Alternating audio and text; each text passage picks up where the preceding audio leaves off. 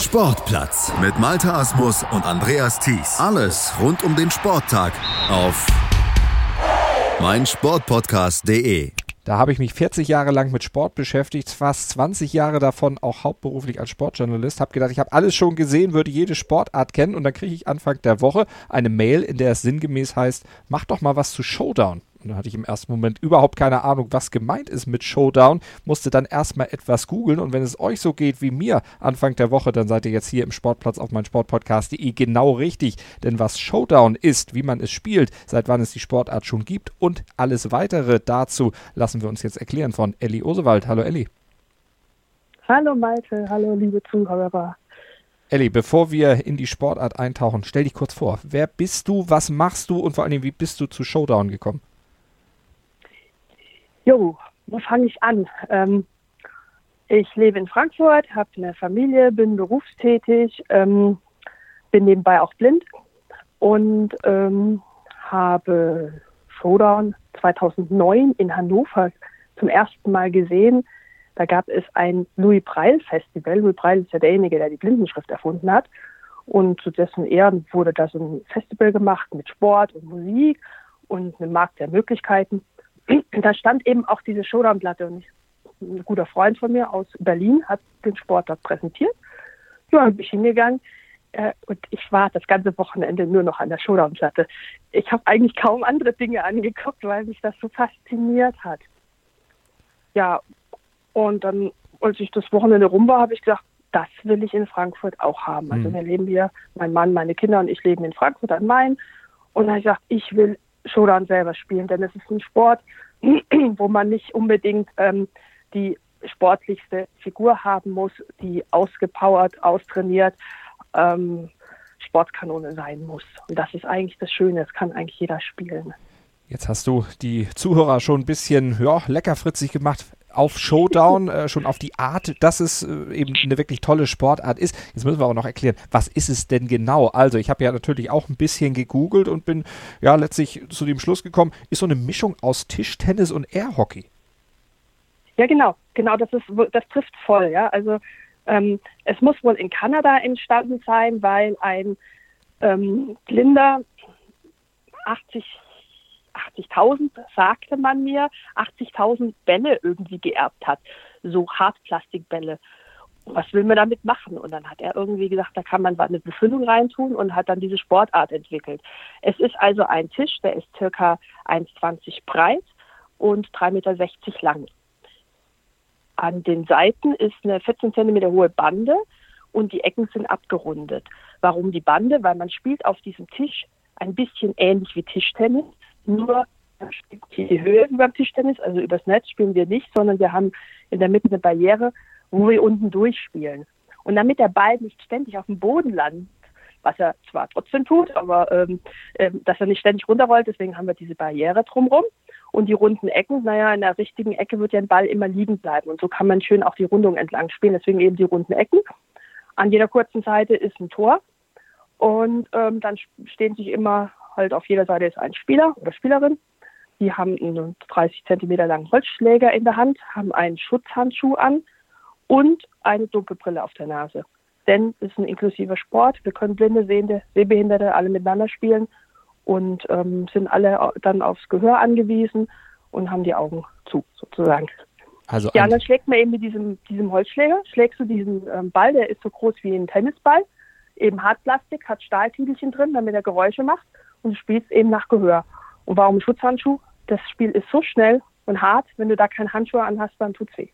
Und wenn man dann gegen die Bande haut, klar, kann man sich auch dann leicht mal verletzen. Daher der Handschuh. Du hast schon gesagt, in der Mitte kein Netz, sondern eine Plexiglasscheibe, unter der der Ball hindurch gespielt werden muss. Wie hoch ist diese Plexiglasscheibe von der Platte entfernt? Wie viel Platz hat man, um ja nicht nur Bälle ganz flach zu spielen, sondern vielleicht auch mit ein bisschen Effet, mit ein bisschen, ja, vielleicht doch ein bisschen Höhe dann agieren zu können? Ja, ja, genau, das, das, das ist ganz richtig. Früher war die ähm, 14 Zentimeter über der Spielfläche, der Ball ist 6 Zentimeter. Und weil eben bestimmte Experten es wirklich geschafft haben, den Ball fliegen zu lassen, und wenn er fliegt, dann hörst du ihn nicht. Und er flog dann durchaus auch mal über deinen Schläger direkt ins Tor. Da hat man dann gesagt, ähm, nee, die setzen wir runter auf 10 Zentimeter. Früher hatten wir auch 34 Zentimeter lange Schläger und das Tor ist aber nur 30 Zentimeter breit. Und wenn dann jemand noch eine lange Hand hat und ähm, entsprechend sich geschickt vorstellt, dann, dann ging da auch nichts rein. Hieß es also auch, ähm, wir machen die Schläger auf 30 Zentimeter. Und trotzdem gibt es Flugbälle. Also ich kriege sie nicht hin. Wenn ich die Bälle, Bälle anhebe, dann ähm, gehen die dummerweise in die Flexischeibe und zurück. Das ist dann wie ein Netzfehler. Also ein Strafpunkt für mich, beziehungsweise ein Pluspunkt für den Gegner. Mhm. Ähm, aber ähm, ja, also wir spielen jetzt in der Familie, also mein Mann spielt auch Showdown und der kriegt durchaus auch mal so Flugbälle hin, die dann leicht angehoben, kaum aufsetzen, beim Gegner landen und das sind dann schon, wir nennen es immer faule Eier werfen. also richtige Experten dann auch bei dieser ja, Sportart ja. natürlich unterwegs. Kann man da auch wahrscheinlich sagen, Übung macht den Meister. Wie trainiert man Showdown? Ja, also es gibt da ja natürlich das ist eine sehr, sehr junge Sportart. Ne? Man kann eigentlich sagen, in Deutschland hat sich so 2010 so richtig verbreitet. Wir haben jetzt ähm, 30 Standorte in Deutschland verteilt und ähm, das läuft eben alles so Learning by Doing, weil es gibt natürlich keinen Experte, es gibt keiner, der sagt, so trainiert man und so spielt man, sondern wir haben uns Schläge, Techniken, alle im regelmäßigen Training irgendwie selbst erarbeitet. Ja, da gibt es keiner, der irgendwie sagt, ich bin der Experte. Das gestaltet sich dann, dass der eine hat vielleicht eher die Ideen, wie man in der Verteidigung arbeitet, jemand anders sagt, hey, probier mal das aus. Dann gibt es vielleicht Leute, die noch ein bisschen mehr sehen können, die vielleicht irgendwo was beim Tischtennis sich abgekupfert haben und sagen, probier doch das mal aus. Und so wächst das. Ja, und in Frankfurt haben wir das ähm, immer schon so gehalten, dass wir mit unseren Techniken eben nicht hinter ähm, verschlossener Tür geblieben sind, sondern wir haben uns immer gerne mit anderen Spielerinnen und Spielern ausgetauscht, auch bei denen geguckt, welche Technik haben die und, und ne, es gibt da andere Leute, die zeigen nicht, was sie können, wie sie arbeiten, aber man sieht sich ja an Turnieren und man spürt dann ja, was der andere spielt und, und erfährt es dann und damit ähm, ist die Katze eh aus dem Sack. Also von daher kann man da sehr offen miteinander trainieren. Und das macht eben unheimlich viel Spaß. Gerade auch dieser Austausch mit anderen Leuten, das ist echt schön, weil man sich eben selber immer noch mal ähm, weiterhilft. Ja, und in Hessen ist es halt so, ähm, Hessen ist schon eine ziemliche Hochburg. Ähm, wir haben hier Kassel, Marburg, Erlensee und Frankfurt als Standorte. Wir sind ähm, im Hessischen Behindertensportverband Mitglied und haben dadurch auch ähm, die Möglichkeiten auf Landesebene zum Beispiel einen DM-Vorbereitungslehrgang für all diejenigen, die sich zur deutschen Meisterschaft in Hessen qualifiziert hatten, zu machen oder A- und B-Kaderlehrgänge. Da sind wir anderen Bundesländern voraus und da findet aber eben natürlich logischerweise der Austausch statt, denn wir haben eben keine Landestrainerin, die eben nur für das ganze Land zuständig ist, sondern die ist zum Beispiel Heimtrainerin in Kassel was auch immer schwierig ist, weil sie trainiert die Kasselaner und muss am, ähm, am, am Landestraining aber uns anderen auch was beibringen und da ne, so ist man dann schnell in dieser ähm, Zwickmühle. Hm. Ähm, verrate ich jetzt was über meine Spieler den anderen oder gucke ich dann was von den Frankfurtern ab, was ich dann meinen hinterher ähm, erzähle, weil wir sind ja dann irgendwann alle Gegnerinnen und Gegner. Das ist schwierig, aber das ist eben in so einem kleinen Sport auch normal, weil ähm, das, das, das wächst miteinander. Ne? Wir haben so in Deutschland, gehen wir wieder zurück auf Deutschland, da haben wir vielleicht 150, 180 Spielerinnen und Spieler. Und wenn da der Austausch nicht wäre, dann wären wir nicht da, wo wir jetzt schon sind mit dem Sport. Wie ist denn das Ganze bundesweit organisiert? Gibt es eine Bundesliga, wie man das aus anderen Sportarten kennt? Ja, also wenn man überlegt, dass wir 2011 hatten wir die erste deutsche Meisterschaft. Die war noch, ähm, da wurdest du zu eingeladen und es wurde dir alles bezahlt, damit du teilgenommen hast.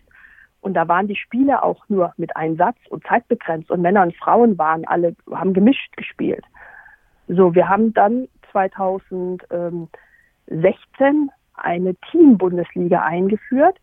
Ähm, da gehören zu einem Match fünf Spiele und ähm, da gibt es dann eben Regeln, ne, dass zum Beispiel ähm, es dürfen jetzt nicht ähm, pro Team vielleicht nur die drei stärksten Männer spielen oder die drei stärksten Frauen, sondern es müssen ähm, immer ein Mann und eine Frau mindestens ein Einzel spielen und im Triple müssen auch beide Geschlechter vorhanden sein. So, und dann haben wir sieben Teams in dieser ersten Bundesliga gehabt 2016 und haben eine Runde jeder gegen jeden gespielt. So, 2017 haben wir dann mit der zweiten Liga angefangen, da waren vier oder fünf Teams. gab es dann eben auch Aufsteigerregelungen. Zwei Teams hoch, zwei Teams runter, ohne Relegation. Ja, 2018 waren es, glaube ich, auch fünf Teams in der zweiten Liga und jetzt 2019 haben wir dort, glaube ich, sechs Teams. Und ähm, die deutschen Meisterschaften wurden dann, oh, ich glaube 2017, Geschlechter getrennt. Und jetzt 2019 haben wir sozusagen die letzte deutsche Meisterschaft in dieser Form, dass wir eben an einem Wochenende die zwei Meister ausspielen. Mhm. Das lösen wir ab durch ein Ligasystem. Also wir fangen jetzt im Oktober dann auch im Einzelbereich mit Ligasystem an. Erste Liga, zweite Liga und Regionalliga. Und so können wir einfach viel mehr Leute auch im Turnierbetrieb teilnehmen lassen. Denn nur deutsche Meisterschaft, 24 Männer, 12 Frauen, bedeutete eben, dass die ganzen, ja, diejenigen, die eben sich nicht oben reinspielen, kaum Chancen haben, an Turnieren mitzumachen. Und die Teamliga hat da schon ähm, Türen geöffnet, denn da haben dann, nehmen dann so 80, 90 Leute, können da mitmachen. Und jetzt in der Einzelliga wird das eben, eben auch nochmal breiter gestreut, mhm. dass man sich eben auch wirklich in Turnieren einbringen kann und Erfahrungen sammeln kann. Und das ist eigentlich das Schöne. Wir wollen natürlich möglichst viele Leute mitmachen lassen. Und jetzt finden nochmal am Wochenende 25. bis 28.04. in Viersen die Meisterschaft nach dem alten Muster statt. Du hast es schon gesagt, 24 Männer, 12 Frauen, die dann die beiden Titel ausspielen. Äh, das wird jetzt in Viersen ausgetragen. Die Organisation eines solchen Events, ähm, wie muss man sich das vorstellen? Denn das ist ja, du hast an, anfangs gesagt, wurden die Leute eingeladen, es wurde alles bezahlt. Ist das immer noch so? Nein, leider nicht. Also damals wurde das vom Deutschen Blinden- und Sehbehindertenverband in Berlin ähm, ähm, federführend organisiert, um diesen Sport in Deutschland zu etablieren, zum Laufen zu bringen. Und da wurde das damals auch von der Aktion Mensch zwei oder drei Jahre lang gefördert, dass die Schiedsrichterkosten übernommen wurden und dass nicht alles die Spieler bezahlen mussten. 2014 war die erste deutsche Meisterschaft durch einen Ausrichter eigenständig auszurichten und auch eigenständig die Finanzierung zu stellen.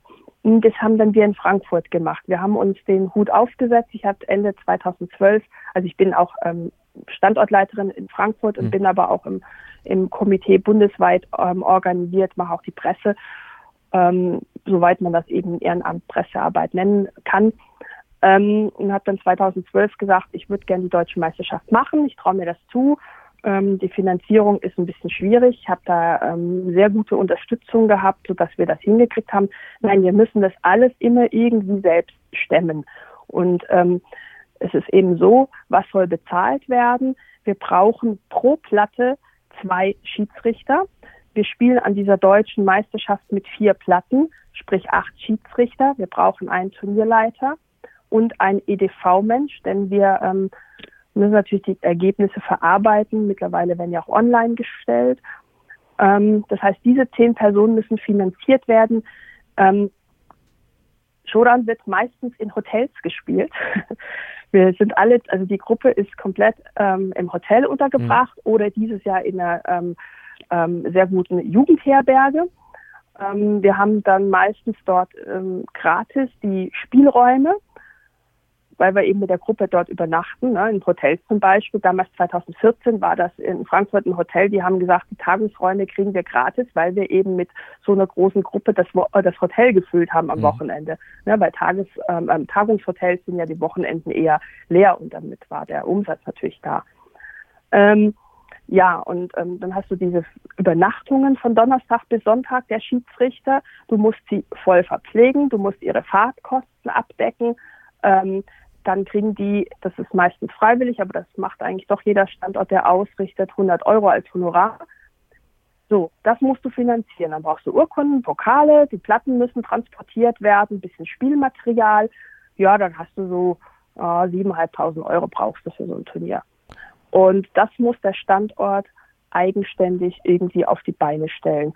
Und dieses Jahr Viersen, Nettetal-Hinsbeck heißt der Ort, da ist die ähm, Jugendherberge und dieser Standort hat das dieses Jahr auch zum ersten Mal gemacht. Die haben einen tollen Antrag bei der Aktion Mensch gestellt und Aktion Mensch ist tatsächlich der Hauptsponsor dieser deutschen Meisterschaft. Ich glaube, es ist noch eine Sparkasse dabei und noch ein paar kleinere ähm, Unternehmen mit Sachspenden. Mhm. Und das brauchst du, weil sonst die Spielergemeinschaft kann das sonst nicht finanzieren. Wir zahlen trotzdem jeder ein Startgeld. Das ist ein Teil der Einnahmen. Und ähm, wir zahlen alle unsere Fahrtkosten und Übernachtungskosten selbst. Ja, das ist also tatsächlich die, die ganzen Reisen, deutsche Meisterschaft zur Bundesliga oder auch zu internationalen Turnieren, das ist erstmal von den Spielern selbst zu stemmen. Wenn die dann nicht irgendwie einen Verein hinter sich haben, der ihnen was dazu gibt oder eben für eine WM oder EM kann man manchmal noch Gelder zusätzlich beantragen. Wenn du das aber nicht hinkriegst, zahlst du das alles selber. Das also ist halt ein bisschen schade. Sehr viel Idealismus vonnöten, um dann auch Showdown zu betreiben, aber das macht es ja gerade aus, auch diese familiäre Atmosphäre, die dann sicherlich bei solchen Turnieren auch äh, herrscht, denn äh, gewinnen will natürlich jeder, ist klar, aber der Sieg alleine steht wahrscheinlich nicht im Vordergrund. Nee, das, also klar will man deutscher Meister werden, logisch. Das ist natürlich schon cool. Ne? Oder jetzt dieses Jahr will man, denke ich, schon unter die ersten vier kommen, denn wir können vier Männer und vier Frauen jeweils zur Weltmeisterschaft mhm. entsenden. Mhm. So viel hatten wir auch noch nie, meines Wissens nach. Und das ist natürlich schon toll und das reizt natürlich schon mal irgendwo hinzureisen. Aber klar, man, man, man sitzt beieinander, man schwatzt, man wartet auf seine Spiele, tauscht sich aus, manchmal separiert man sich ein bisschen, um sich zu konzentrieren. Und dann ist man Spieler Gegner. Ne? Mhm. Also gerade mit Kassel, wir sind sehr verbunden, sehr befreundet. Wir Frankfurt-Kassel haben auch schon uns ausgetauscht und zum Trainingbesuch und, und trainiert man zusammen und dann steht man plötzlich gegen, gegenüber an der Platte. Und mhm. ähm, äh, ja, man kennt sich ja auch schon, weil man immer fast immer gegen die gleichen Leute spielt. Ne? Es ja eine kleine Gemeinschaft. Ähm, wenn ich die und die Gegnerin habe, weiß ich schon, wie ich versuche zu spielen, um, um meine Punkte zu landen. Und sie macht das natürlich genauso. Also man, man, man kennt sich an der Platte, aber auch im Privaten. Ähm, es sind durch diesen Sport wirklich auch Beziehungen entstanden. Und ähm, ja, es ist eine große Familie. Und das war so ein bisschen die Sorge, als wir darüber abgestimmt hatten, dass wir diese deutsche Meisterschaft mit dieser Größe und diesem Flair durch ein Ligasystem ablösen. Da kamen schon auch so Ängste hoch. Wir machen es aber tatsächlich so, dass wir ähm, den letzten Spieltag, also in, in der ersten Liga gibt es drei Spieltage, in der zweiten auch, wo aber nie alle zusammenkommen. Und am letzten Spieltag kommen eben dann alle Männer und Frauen der ersten Liga zusammen. Und wir reduzieren das ein bisschen. Es werden in der ersten Liga also 16 Männer und 12 Frauen spielen. Also es sind nur acht Spieler weniger. Mhm. Dadurch ist das Turnier ein bisschen weniger aufwendig. Wir müssen nicht mehr freitags früh anfangen und donnerstags anreisen. Wir können freitags mittags anfangen. Wir sparen uns eine Nacht an Schiedsrichterkosten. Ähm, aber ansonsten ist es gleich, das Turnier. Und in der zweiten Liga, da spielen wir keine ähm, Viertelfinale, Halbfinales und Finales, so wie in der ersten Liga, da haben wir dadurch weniger Spiele und da reicht sogar Samstag und Sonntag für den letzten mhm. Spieltag. Und dadurch wird es ein ganz kleines bisschen ähm, ähm, entzerrt, was die Kosten angeht, sowohl auf Schiedsrichterseite wie auch auf Spielerseite.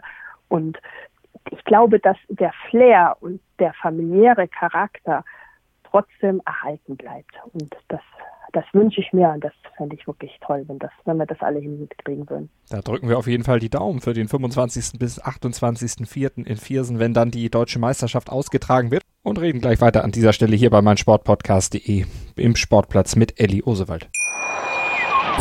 Schatz, ich bin neu verliebt. Was? Drüben. Das ist er. Aber das ist ein Auto. Ja, eben. Mit ihm habe ich alles richtig gemacht. Wunschauto einfach kaufen, verkaufen oder leasen. Bei Autoscout24. Alles richtig gemacht. Hey, Malte Asmus von meinsportpodcast.de hier. Ab März geht's weiter mit unseren 100 Fußballlegenden. Staffel 4 bereits. Freut euch auf Zlatan Ibrahimovic, Michel Platini, Cesar Luis Minotti, Paolo Maldini, um nur mal vier zu nennen. Und bis wir mit der vierten Staffel kommen, hört doch einfach noch mal rein in die bisherigen drei Staffeln. Ronaldinho, Sepp Meyer, Gary Lineker, Lothar Matthäus und viele weitere warten da auf euch. 100 Fußballlegenden. Jetzt. Überall, wo es Podcasts gibt. Die komplette Welt des Sports. Wann und wo du willst. Auf meinsportpodcast.de Martin hat schon bewiesen, dass er alle möglichen Turniere gewinnen kann. Nur Golf This is the final game of the 144th Open Championship. auf meinsportpodcast.de. In dem Fall wollte ich mir das nicht nehmen lassen. Nur Golf It says a lot about the European Tour and how far we've come over the years. auf meinsportpodcast.de. Vom 25. bis 28. April werden in Viersen die deutschen Meisterschaften im Einzel im Showdown ausgetragen. Was diese Sportart genau ist, das haben wir euch im ersten Teil unseres Interviews erklärt. Jetzt reden wir weiter mit der aktiven Showballspielerin Ellie Osewald. Du hast schon gesagt, äh, vier Startplätze gibt es auch dann für internationale Turniere, also Welt-Europameisterschaften. Wie muss man sich denn das international vorstellen? Du hast gesagt, äh, dass äh, die Sportart ist in Kanada entstanden. Wer ist da die Weltspitze? Wo rangiert dann vielleicht auch der deutsche Verband? Mm, Ich würde sagen Finnland. Also wir haben bei den Damen ähm, zwei finnische Spielerinnen. Ähm, ich glaube, die Elsbeta ist aus Polen. Ich glaube, eine Italienerin ist vorne noch rechts dabei. Ähm, bei den Damen, also es gibt so drei äh, Arten von internationalen Turnieren. Ähm, es gibt alle zwei Jahre eine Europameisterschaft, im Wechsel die Weltmeisterschaften und es gibt European Top 12, das ist jährlich. Da kommen eben, wie der Name schon sagt, die zwölf Besten zusammen. Es sind meist zehn plus zwei Wildcards. Ähm, und da hat ähm, unsere Sabrina aus Dortmund auch einen, meine ich, fünften oder sechsten Platz gelandet. Oder war es die Birgit? Nee, es war die Birgit Kassel, genau. Hab, die habe ich nicht so ganz drauf, die ganzen Platzierungen. Ich meine, es war die Birgit aus Kassel. Und ähm, an einem Freundschaftsturnier in diesem Jahr in Prag ist unser deutscher Meister, ich glaube, gerade ist schon zweifacher deutscher Meister, tatsächlich das erste Mal in der Geschichte für Deutschland auf einem internationalen Treppchen gelandet. Er Zweiter geworden. Also der kratzt da schon ganz schön. Der ist in der Weltrangliste auf Platz sieben oder neun. Und eben Sabrina, Birgit, ähm, Sabrina aus Dortmund, Birgit aus Kassel, auch Betty aus Kassel, ähm, die sind vorne sehr weit drin. Früher, so 2011, 12, war Antje aus Berlin international extrem stark. Die ist einmal, ich glaube, Vize-Europameisterin gewesen und die war mal ganz weit vorne in der Weltrangliste. Und ähm, ja, ich glaube, Antje wäre weiterhin so weit vorne, aber es ist natürlich eben auch international einer Frage des Geldes und Mhm. des Urlaubs. Und ähm, wenn du dir das alles, wenn du regelmäßig international spielen willst, um Weltrangpunkte zu sammeln, brauchst du den Urlaub und du brauchst das Geld. Das musst du privat bezahlen. Ja, und ähm, also die Kasseler sind schon sehr viel ähm, unterwegs, was Weltrangpunkte angeht. Unser Frankfurter Robert auch. Ähm, er spielt auch gerne internationale Turniere, aber ich war auch schon bei welchen, aber ich kann mir das einfach nicht leisten. Ich habe Familie, ich arbeite, ich kann nicht meinen ganzen Urlaub und mein Geld nur für diesen Sport ausgeben. Ja, da würden mir mein Mann oder meine ähm, Kinder einen Vogel zeigen. Das, das geht halt nicht. Das ist halt so ein bisschen schwierig und deswegen ist aber ähm, jetzt eben bei der deutschen Meisterschaft ähm, spielen wir vier, um vier Plätze für die Weltmeisterschaft dieses Jahr. Die ist Anfang Oktober auf Sardinien. Und ähm, die, wir haben das in Deutschland handhaben das so, dass wir die deutsche Meisterschaft ist für uns maßgeblich, wen wir entsenden. Ne? Also die ersten vier Männer, die ersten vier Frauen, die dürfen dann zur WM fahren, so sie das möchten. Und sonst rutscht halt der nächste nach. Mhm. Und ja, ich selbst war jetzt zweimal ganz knapp. Ich glaube, zu einer Europameisterschaft, da war ich dann irgendwie auf dem ersten Nachrückerplatz. Ähm, war aber sonst jetzt noch nie auf so einem Turnier. Ah, ich weiß gar nicht, ob ich das irgend- unbedingt will, weil Hm. äh, das ist natürlich schon nochmal ein Leistungsniveau, wo ich sage, möchte ich da eigentlich vorgeführt werden? Hm, wenn ich dann, möchte ich zu, ähm, eine Weltmeisterschaft fahren, wo dann vielleicht 30 Frauen sind und ich werde vielleicht 27. Möchte ich mir das geben? Weil es ist dann schon anstrengend. Ich bin jetzt nicht Anfang 20 und ähm, habe vielleicht nicht die ähm, körperliche Fitness, um da eben mit den jungen Spielerinnen mitzuhalten. Und das ist sicherlich vielleicht eine schöne Atmosphäre, aber ich weiß nicht, ob ich mir das geben muss. Und von daher ist für mich persönlich jetzt gar nicht zwingend das Ziel, unter die ersten vier zu kommen. Ich will unter die ersten acht kommen, um in der ersten Liga starten zu können. Aber das sehen manche auch anders. Manche, ähm, denke ich, werden da schon drauf hinspielen. Und das ist auch in Ordnung so. Ne? Also ist, einerseits ist es ähm, der Leistungscharakter, es ist der Spaß, es ist ja, das ist natürlich schon ein, ein, ein, ein tolles Feeling, wenn du Erfolg hast. Aber ähm, ich denke, die Spielfreude, der Spaß am Sport und der Austausch, das dürfte bei den meisten schon im Vordergrund stehen. Und den Spaß wirst du hoffentlich dann auch in Viersen haben. Äh, wie bereitest du dich jetzt vor? Die, jetzt sind ja noch zum Zeitpunkt unserer Aufnahme ungefähr zwei Wochen äh, bis zur deutschen Meisterschaft. Was, was macht man da? Wie, wie bereitet man sich im Showdown vor, um dann auch zum Höhepunkt auch wirklich in Topform zu sein?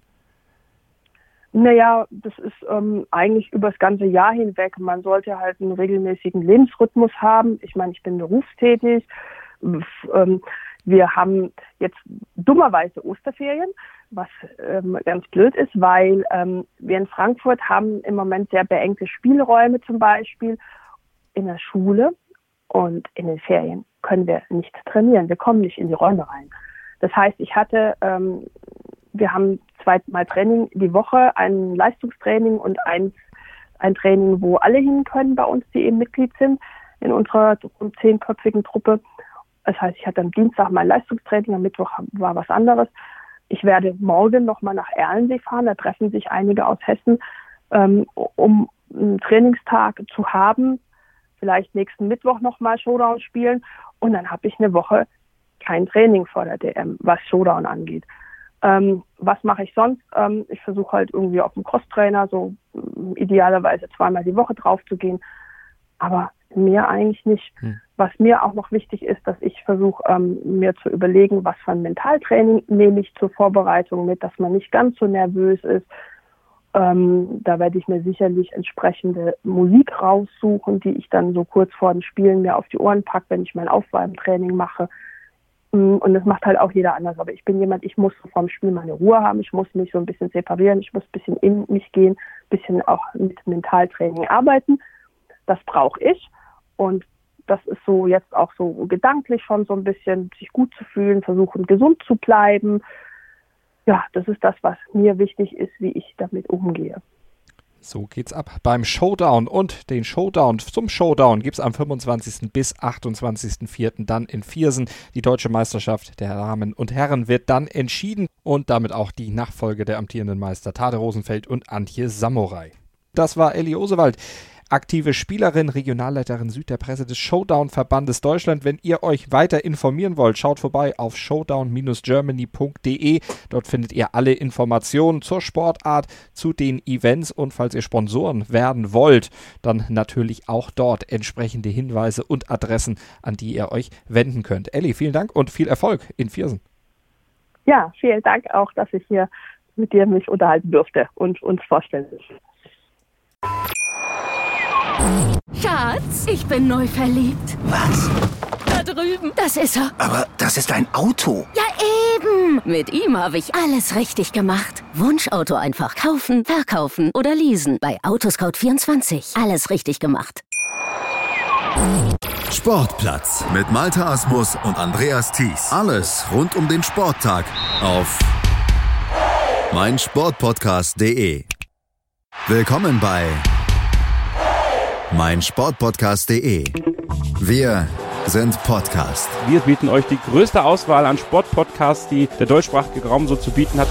Über 20 Sportarten, mehr als 45 Podcast-Serien, über 9000 veröffentlichte Podcasts und über 5 Millionen Podcast-Downloads allein im Jahr 2018. Wir sind Podcast. Wir sind meinsportpodcast.de. Schatz, ich bin neu verliebt. Was? Da drüben. Das ist er. Aber das ist ein Auto. Ja, eben. Mit ihm habe ich alles richtig gemacht. Wunschauto einfach kaufen, verkaufen oder leasen. Bei Autoscout24. Alles richtig gemacht.